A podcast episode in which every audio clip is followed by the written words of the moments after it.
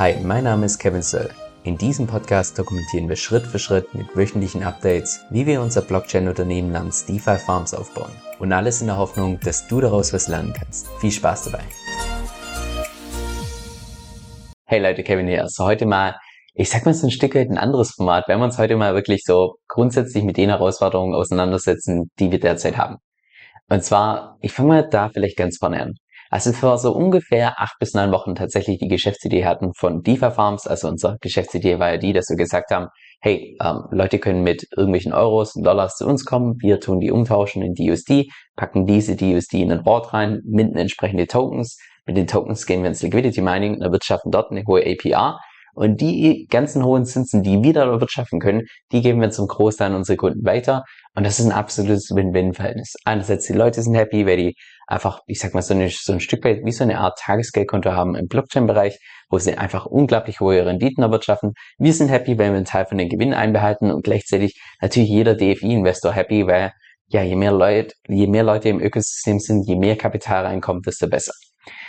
Jetzt seit der Idee vor acht bis neun Wochen haben sich, ich würde mal sagen, primär zwei Dinge so ein bisschen geändert. Eine Sache ziemlich eindeutig und die andere, ja, da haben wir einfach vielleicht so ein Stück weit eine falsche Wahrnehmung gehabt. Und zwar die erste Sache, die sich ziemlich stark geändert hat, war einfach der DUSD. Vor allem auch die Stabilität vom Stablecoin DUSD. Da kommen wir gleich noch drauf zu sprechen. Und dann der zweite Punkt, Thema Lizenzen, wo wir eigentlich schon die ersten Gespräche relativ zeitnah hatten. Also kurz nach der Geschäftsidee, ich glaube, eine Woche später so hatten wir schon die ersten Gespräche mit den Experten, wo ich jetzt im Nachhinein sagen würde, dass uns da so dieses ganze Lizenzthema vielleicht so ein Stück weit zu einfach dargestellt wurde oder vielleicht auch zu einfach verkauft wurde, um vielleicht die eigenen Services besser anzubieten und so weiter. Die Story dazu kommt auch noch gleich. Aber lass uns mal vorne starten mit dem DUSD. Bei unserem Geschäftsmodell ist ja der DUSD der Dreh- und Angelpunkt. Weil wir, also bei unserem Geschäftsmodell geht es ja wirklich darum, dass wir den Leuten so eine Art Tagesgeldkonto versprechen, natürlich mit erhöhten Risiken, logisch. Alles, was im Kryptobereich zu tun hat, ist einfach nochmal auf dem Risikoniveau auf einem anderen Level als jetzt eine ganz normale Bank, das ist ja ganz klar. Aber dass wir dann tatsächlich die ganzen Kundengelder nehmen und die DUSD packen. Und dann kam es ja vor ungefähr, ich würde mal sagen, boah, lass es sechs Wochen oder so sein, also nachdem wir die Ursprungsidee hatten und schon diskutiert haben und so weiter, kam es dann plötzlich, dass der Deal so auf einmal so leicht instabil wurde, dass man gesehen hat, oh, der Preis sieht mal auf 95 Cent, ging mal rund auf 90 Cent, dann wieder auf 95 Cent und so weiter. Und dann kam der eine Tag, wo, oder was ist der eine Tag, die, die Folge an Tagen, wo Bitcoin einfach innerhalb kürzester Zeit unglaublich stark gefallen ist und es dann nicht nur DFI nach unten gezogen hat, sondern auch entsprechend in Stablecoin. Und dass dann der Stablecoin teilweise bei 80 Cent war, dann eine Zeit lang bei 70 Cent, dann hat man kurz, kurzfristig noch letzte Woche eine entsprechende Panikwelle, ging sogar runter auf, ich glaube, um die 50 Cent oder so. Und das ist halt dann schon so ein Punkt, wenn man sich überlegt, okay, äh, wir als Unternehmen, das ist unser Geschäftsmodell, dass wir Kundengelder nehmen und in sowas investieren. Und wie willst du sowas tatsächlich so nach außen vermarkten, wenn der einfach derzeit nicht stabil dasteht? Also es ist einfach extrem tricky und auch natürlich andererseits, was Werte angeht. Ich meine, du willst ja auch nicht, dass die Kunden da irgendwie Geld verlieren, logisch.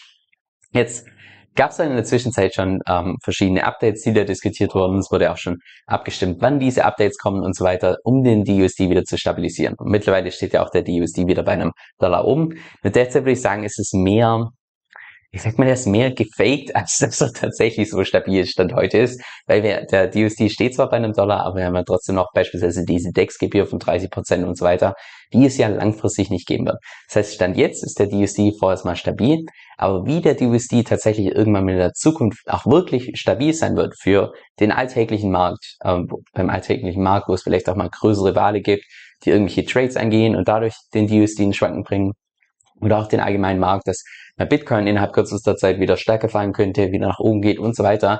Und wie stabil halt tatsächlich diese die, die USD langfristig sein wird, das kann man einfach derzeit nicht wirklich einschätzen. Das heißt, das ist momentan noch so eine Art Wundertüte, weil wenn wir tatsächlich dieses Geschäftsmodell so aufbauen, wie wir es ursprünglich vorhatten, dann ist ja wirklich der DUSD so dieser Dreh- und Angelpunkt. Und es ist halt die Frage, will man tatsächlich jetzt schon die ganze Arbeit investieren, also wirklich Wochen, Monate da reinstecken an Arbeit, um dann eventuell irgendwann mal in der Zukunft festzustellen, keine Ahnung, ist vielleicht nicht stabil genug oder fühlen wir uns nicht gut dabei oder ähnliches. Das ist halt momentan so die eine Herausforderung.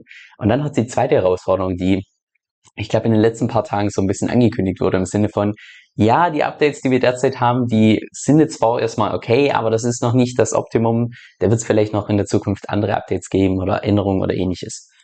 Aber wenn du halt beispielsweise, also jetzt aus meiner Perspektive als Unternehmer, wenn du ein Unternehmen aufbaust auf ein VSD, dann ist ja jedes potenzielle Update könnte dazu führen, dass dein eigenes Geschäftsmodell einfach so ein Stück weit weniger rentabel wird. Kann natürlich auch gut sein für dein Geschäftsmodell, kann allerdings auch negativ sein. Und das ist halt wieder so eine, ich sag mal so eine Wundertüte, so eine Unbekannte, weil ich persönlich kann nicht beurteilen oder ich kann nicht mitentscheiden, ähm, könnte ich schon, wenn ich Masternodes hätte, aber ich habe keine Masternode. Aber ich persönlich habe einfach keinen Einfluss darauf, was da tatsächlich in der Zukunft noch für Updates kommen werden. Ist nicht so, wie wenn man jetzt beispielsweise ein Business aufbaut auf den USDC, der seit Jahren stabil ist, oder den DAI, der ebenfalls seit Jahren stabil ist, sondern wir haben da wirklich derzeit noch einen Stablecoin, der einfach so, ich sag mal, in der Entwicklung ist. Und das ist halt momentan ein bisschen eine schwierige Situation, weil, wie gesagt, ursprünglich, als wir die ursprüngliche, ursprüngliche Geschäftsidee hatten vor acht bis neun Wochen, da war ist die noch stabil. Da habe ich persönlich nicht dran gedacht, dass der ja mal irgendwie instabil werden könnte oder dass es zum Problem wird und so weiter. Ich glaube, das hatten die wenigsten dort auf dem Schirm. Aber ja, so kam es dann jetzt entsprechend. So, das ist die eine Sache, die momentan so ein bisschen schwierig ist einfach. Also rein als Unternehmer, jetzt als Investor, da kann man ja viel schneller reagieren. Als Investor kann man sagen, ja, ich gehe heute rein, morgen gehe ich raus, zack, bumm. Aber wenn du halt tatsächlich als, als Unternehmer ein Unternehmen drauf aufbauen möchtest, da steckst du ja wirklich Wochen und Monate in Arbeit rein. Und wenn du dann halt, und natürlich auch Geld und so weiter, wenn das dann tatsächlich irgendwie mal zu dem Punkt kommt, dass es alles umsonst war, wäre natürlich schade. Jetzt zum zweiten Punkt, Thema Regulierung. Und zwar war es so, dass ich so, ich würde sagen, so ungefähr ein bis zwei Wochen, nachdem ich die ursprüngliche Geschäftsmodelle im Zweierteam entsprechend diskutiert habe, wo wir uns Ganze, über das Ganze ausgetauscht haben, wie man das aufziehen könnte und so weiter und so fort, da habe ich dann direkt eine Woche, ich glaube eine oder zwei Wochen später hatte ich dann ein Meeting mit einer Dame aus Estland, weil Estland war einfach von Anfang an mein persönlicher Favorit, weil ich habe derzeit schon mein Unternehmen in Estland und ich weiß, wie reibungsfrei das einfach läuft, dass du alles digital machen kannst, du brauchst kein einziges Mal vor Ort sein. Aber diese ganze, ich sag mal, Bürokratie und Accounting-Kram, die kannst du komplett outsourcen, das hat gar nichts damit zu tun. Das, das ist einfach ein stressfreies Unternehmen hochziehen. Und deshalb dachte ich mir, naja, wenn es das gleiche System auch für Krypto geben würde, mit einer entsprechenden Lizenz, das wäre natürlich das Nonplusultra. Und genau deshalb, weil ich im Hinterkopf hatte, uh, Lizenz bei so einem Geschäftsmodell, das könnte richtig kompliziert sein, habe ich dann einfach nach ein, zwei Wochen direkt so ein Meeting mit so einer Dame gehabt, die, ähm, die so von so einem Service Provider ist. Also das sind die Leute, die dich so ein Stück weit, ich sag mal in Estland so an die Hand nehmen, mit dir das Ganze aufbauen, dich bei jeglicher Frage, die du hast, egal ob es Steuern sind, ob es Regulationen sind oder whatever in Estland, da können die dir bei allem weiterhelfen, haben entsprechende Kontakte und so weiter. Ähm, ja, mit so einem Service hatte ich dann entsprechend ein Gespräch. Und nach dem Gespräch, ich habe vorhin mal meine Notizen angeschaut, dachte ich so, boah, das ist ja viel einfacher, als ich mir das persönlich vorgestellt habe. Weil vorgestellt habe ich mir im Sinne von, oh Gott, das dauert ewig, bis man so eine Lizenz bekommt. Bestimmt unglaublich teuer und dann geht die Lizenz vielleicht auch nur für bestimmte Gebiete, dass man dann mehrere Lizenzen braucht. Und ich dachte, das ist so ein ultra großes Ding, komplexes Ding, dieses ganze Lizenzthema.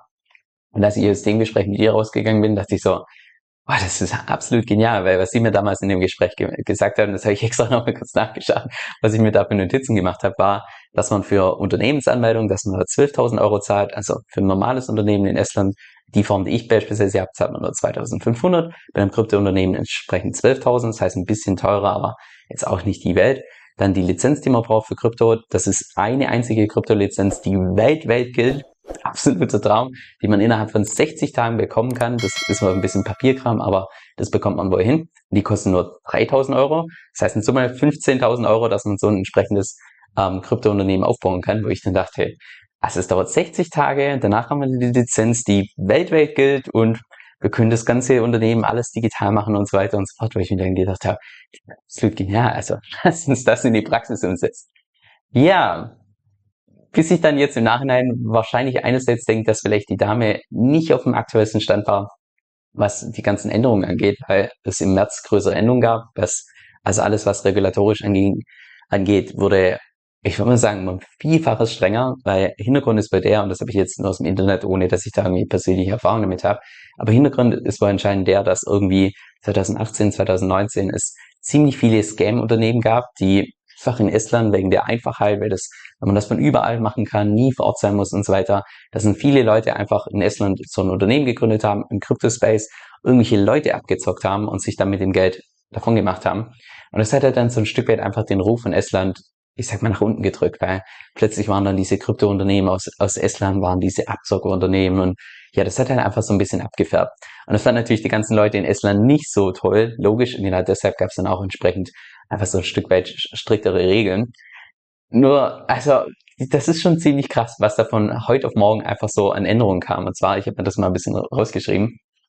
Davor, also vor März diesen Jahres, war es tatsächlich noch so, dass man 12.000 Euro Startkapital brauchte für das Unternehmen und 3.000 Euro für die entsprechende Lizenz. Also in Summe 15.000 Euro. Also meiner Meinung nach absolut in Ordnung. Jetzt stand heute mit unserem Geschäftsmodell ist es beispielsweise so, dass man als Startkapital eine Viertelmillion braucht und die Lizenz allein nochmal 10.000 kostet. Das heißt, allein nur um zu starten, du hast noch gar nichts irgendwie so gemacht, erstmal 260.000 Euro, die entsprechend weg wären. Was zwar rein finanziell jetzt machbar wäre, aber es sind halt einfach nochmal komplett andere Dimensionen als beispielsweise das, was ich mir ursprünglich vorgestellt habe.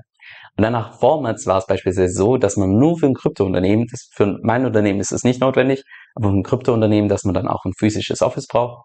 Und da hat die mir Dame, also die Dame mir damals gesagt, dass man einfach ein kleines Office anbieten kann für 300 Euro im Monat. Das kann das komplette Jahr lang leer stehen, das spielt keine Rolle, aber das gilt schon als Nachweis. Jetzt heutzutage ist es beispielsweise so, dass man nicht nur ein physisches Office braucht, sondern man braucht auch einen physischen Boardmember aus Estland, der dort Fulltime arbeitet in diesem Office. Das heißt, man bräuchte auch jemanden, der Geschäftsanteile hält und gleichzeitig Boardmember ist, ähm, noch zusätzlich im Unternehmen, der da dann auch die ganze Zeit einfach in Estland ist. Da braucht man einen physischen Compliance Officer, das muss auch eine extra Person sein. Und man braucht noch einen physischen KYC und AML Officer, also KYC für Know Your Customer, AML für Anti-Money Laundering Officer, nochmal eine extra Person. Das heißt, man braucht eins, zwei, drei Personen, die fix in diesem physischen Office arbeiten, wo die dann ähm, geschätzt haben, dass es ungefähr pro Monat, je nach Gehalt, was man da entsprechend ausmacht und je nach Office-Größe und so weiter, nochmal so 10.000 Euro pro Monat kostet. Das heißt, von ursprünglich, was wir uns vorgestellt haben, ja, wir zahlen da 15.000 Euro und alles ist geregelt, alles passt und danach haben wir minimale laufende Kosten. Jetzt zu, ja, so ungefähr 260.000 Euro upfront und da kommen natürlich dann noch die ganzen Service Provider Gebühren und so weiter dazu und laufende Kosten von 10.000 Euro. Und dann ist es seit diesem neuen Update im März auch noch so, dass man ein internes und externes Audit durchführen muss durch eine dritte Partei, die nicht innerhalb von diesem Team sein darf. Das heißt, man braucht dann nochmal extra Unternehmen, die dann auch jeweils das ganze interne und externe Audit machen, was nochmal pro Jahr ein paar tausend äh, Euro kostet. Also rein von der Kostenperspektive einfach was komplett anderes, was ich mir ursprünglich vorgestellt hatte.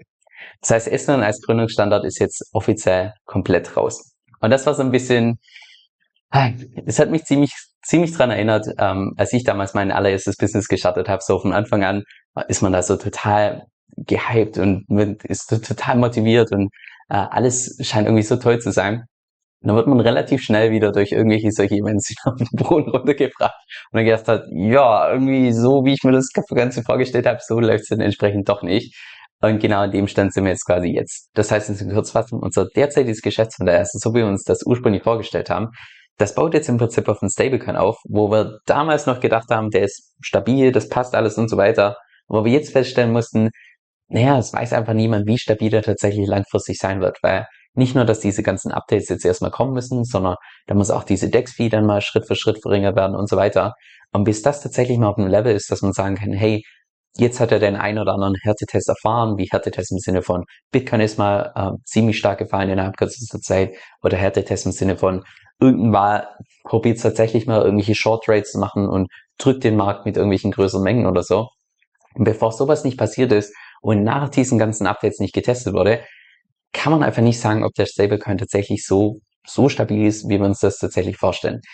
Und das ist halt so eine, ich sag mal, trickige Geschichte, weil wir wollen ja einerseits das Ganze promoten als so eine Art Tagesgeldkonto im Blockchain-Bereich und das so als, ja, ich sag mal, wir wollen nicht irgendwie was darstellen, was total risikoarm ist und dann locken wir die Leute in was, was vielleicht ein ziemlich hohes Risiko hat, irgendwie mal kaputt zu gehen. Das wäre einfach moralisch ein Stück weit verwerflich. Ich glaube zwar nicht, dass es so weit kommt, aber es ist halt momentan so eine Unbekannte. Wenn wir jetzt tatsächlich anfangen, irgendwie ja, einfach unsere Zeit, unser Geld und so weiter in sowas zu investieren und dann erst ziemlich spät erfahren, dass er vielleicht doch nicht so stabil ist. Das ist halt momentan die eine trickige Situation. Und der zweite Punkt einfach dieses Lizenzthema, wo wir ursprünglich einfach dachten, dass es ultra leicht ist, das Ganze über Estland zu machen, weil wir dieses eine Vorgespräch hatten mit der Dame, die so positiv war und das einfach dargestellt hat. Und wir jetzt im Nachhinein festgestellt haben, Oh ja, also, und das ist schon ziemlich in sich, rein kostentechnisch und so weiter, einfach auf einem ganz anderen Level, als wir äh, ursprünglich erwartet haben. Und das war auch der Punkt, der jetzt so die letzten paar Tage einfach so ein Stück weit nachdenklich gemacht haben, wo auch dann äh, Sachen diskutiert haben im Sinne von, naja, wollen wir überhaupt diesen ganzen Lizenzkram, diesen ganzen Bürokratiekram jetzt für die nächsten Jahre, Jahre haben? Weil es ist ja nichts Neues, dass jetzt da immer mehr Regulierung kommen und es ist auch kein Thema, was jetzt irgendwie im Laufe der Zeit immer weniger wird, sondern im Gegenteil, es wird ja immer und immer mehr kommen. Das ist ja, der Trend ist ja ganz klar erkennbar. Und deshalb haben wir uns dann auch gefragt, naja, wollen wir denn tatsächlich, dass wir jetzt ein Unternehmen aufbauen und dann nächstes Jahr haben wir noch die zusätzliche Regulierung, übernächstes Jahr kommt noch das dazu und dann in drei Jahren kommt noch das dazu und so weiter und so fort, dass wir dann die ganze Zeit irgendwie den Pleaser spielen müssen für die ganzen äh, Regularien, die ja auf uns zukommen. Oder ob wir nicht stattdessen ein Kryptounternehmen aufbauen, was dieses ganze Lizenzthema einfach nur so ein Stück weit tangiert. Also es hört sich irgendwie paradox an, aber man kann auch ein Kryptounternehmen haben, was einfach gar keine Lizenz braucht, um seine Services anzubieten. Und das ist, glaube ich, momentan eher die Tendenz, in die wir gehen wollen. Also, dass wir tatsächlich ein Kryptounternehmen aufbauen, allerdings in so einer Art und Weise, dass wir da tatsächlich gar keine Lizenzen dafür brauchen und dass auch alles, was mit Regulationen und so weiter zu tun hat, uns nur so ein, ich sag mal, nur am Rande betrifft, sagen wir so. Jetzt wie genau das aussehen kann, welche Alternativen es da gibt oder welche Möglichkeiten und so weiter, das gehen wir dann im nächsten Video gemeinsam durch. Aber so ist zumindest mal der aktuelle Stand. Jetzt was gut an der Stelle ist, wir haben absolut keine Ailey, was unser Business angeht. Also so überhaupt gar nicht. Ich denke zwar nach wie vor, dass aus einer reinen Kundenperspektive diese Ursprungsidee, die wir hatten, die wir, also so eine Art Tagesgeldkonto im Blockchain-Bereich mit überdurchschnittlich hohen Renditen, das ist aus einer Kundenperspektive nach wie vor unglaublich attraktiv ist. Natürlich nur, wenn der Stablecoin entsprechend stabil ist und so weiter. Nur aus einer Unternehmenssicht haben sich einfach so ein Stück weit die Rahmenbedingungen geändert. Einerseits wegen dem Stablecoin, andererseits gerade dieses Lizenzthema und so weiter.